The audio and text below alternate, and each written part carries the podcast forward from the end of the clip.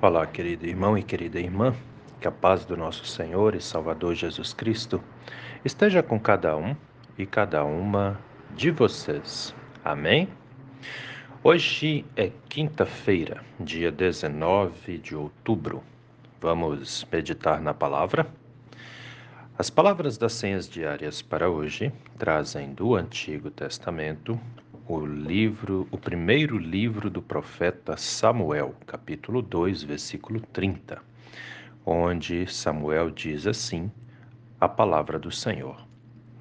O Senhor diz: Honrarei aqueles que me honram, porém desprezarei os que me desprezam. E do Novo Testamento, as senhas diárias trazem para hoje a carta do apóstolo Paulo aos Romanos, capítulo 2, versículo 4, onde o apóstolo Paulo escreve assim: Será que você despreza a riqueza da bondade, da tolerância e da paciência de Deus, ignorando que a bondade de Deus é que leva você ao arrependimento? Querido irmão e querida irmã que me ouve nesse dia, alguma vez na sua vida você já parou para pensar em como é o agir de Deus na sua vida? Se eu perguntasse para vocês, você acredita que Deus age na sua vida? Eu creio que a resposta de vocês que me ouvem seria sim, Pastor Gil. Acredito, acreditamos que Deus age em nossas vidas, né? Acredito que a resposta de vocês seria essa. Mas já parou para pensar em como é esse agir? Que ele age, a gente sabe, mas como ele age? Já parou para pensar nisso? Talvez sim, talvez não, né? De repente a resposta para essa pergunta vai ser tipo: ah, sim, já parei para pensar muitas vezes, reflito sobre isso, inclusive, né? Outros podem dizer mais ou menos, às vezes sim, às vezes não. E também pode ter aqueles que dizem não. Nunca parei para pensar em como é o agir de Deus na minha vida, né? As respostas são variadas aqui. Pois é.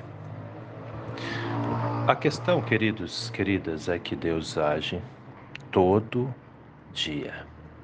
Às vezes entendemos, né, compreendemos o agir dele e às vezes não. Né? Às vezes nos alegramos muito e chegamos a soltar um graças a Deus, obrigado, Senhor, né? Quando a coisa é boa, geralmente a gente age dessa forma. Quando a coisa que acontece é ruim, triste, às vezes apenas nos entristecemos, baixamos as nossas cabeças, choramos, sofremos, né?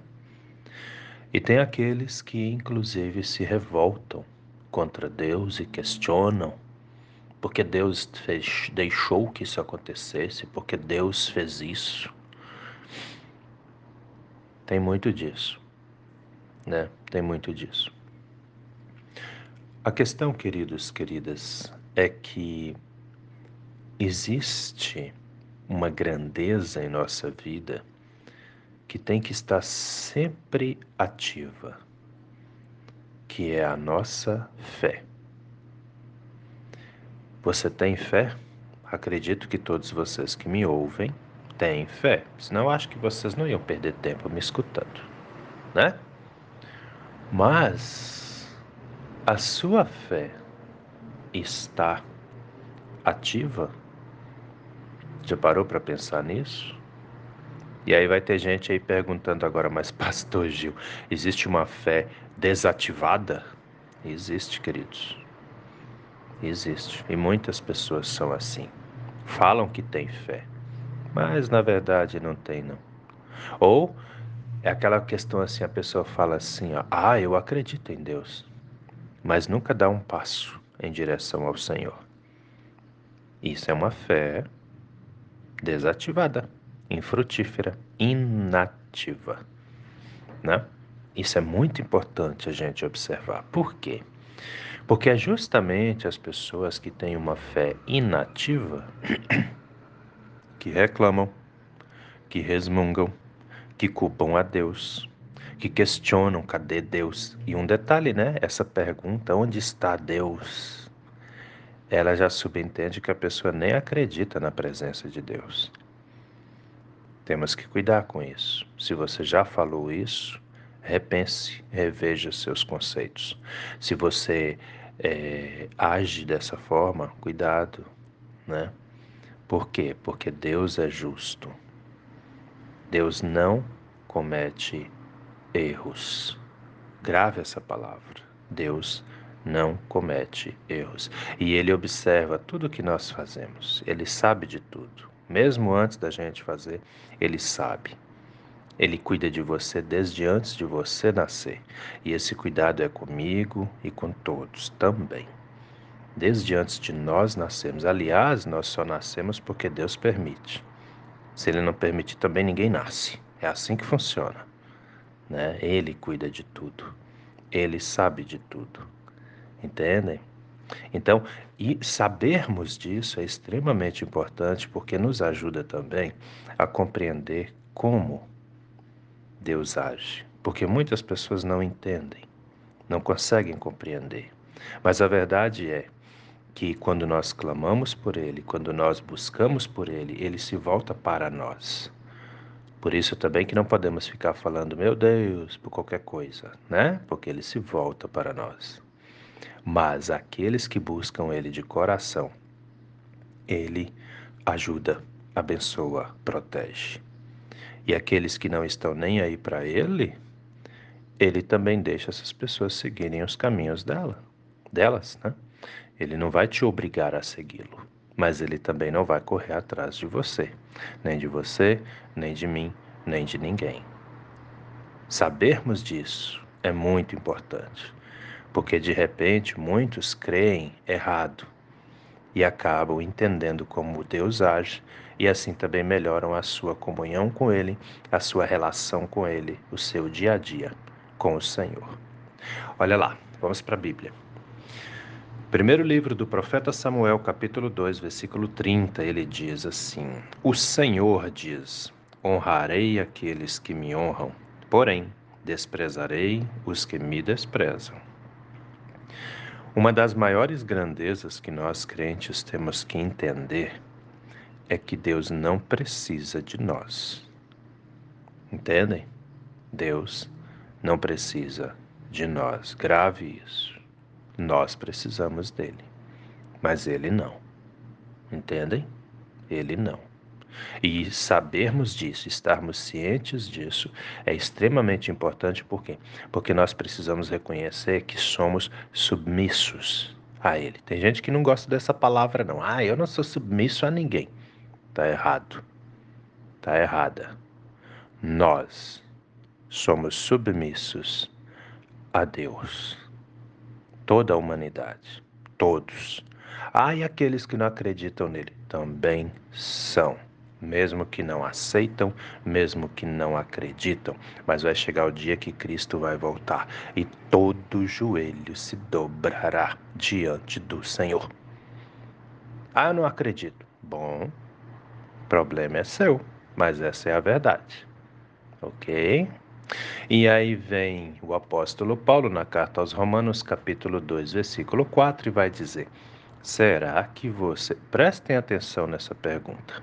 Será que você despreza a riqueza da bondade, da tolerância e da paciência de Deus, ignorando que a bondade de Deus é que leva você ao arrependimento?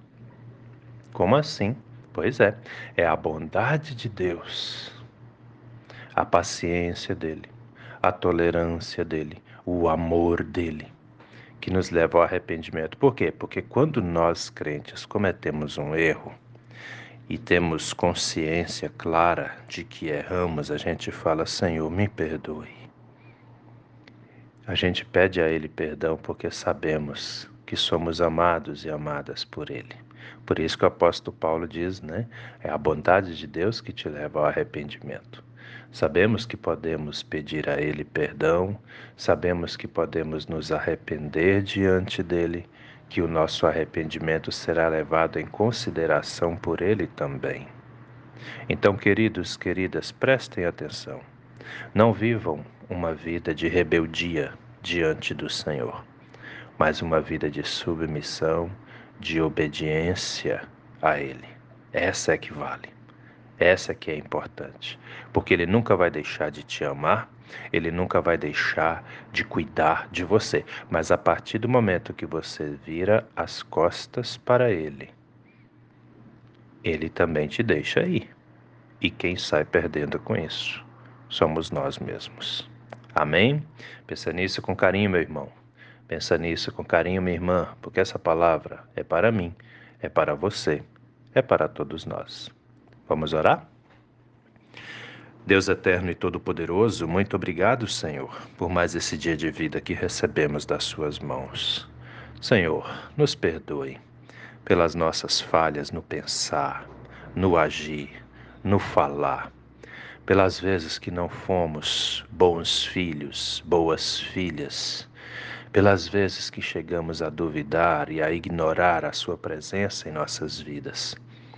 Nos dê um coração sábio, nos dê discernimento para que tenhamos clareza da Sua presença, do seu agir na vida de todos e todas nós.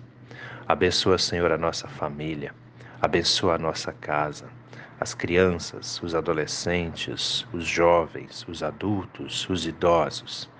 Abençoa, Senhor, os enfermos, as enfermas, aqueles aquelas que estão em tratamentos em casa, aqueles aquelas que estão internados, internadas em hospitais. Tu és o Deus todo-poderoso.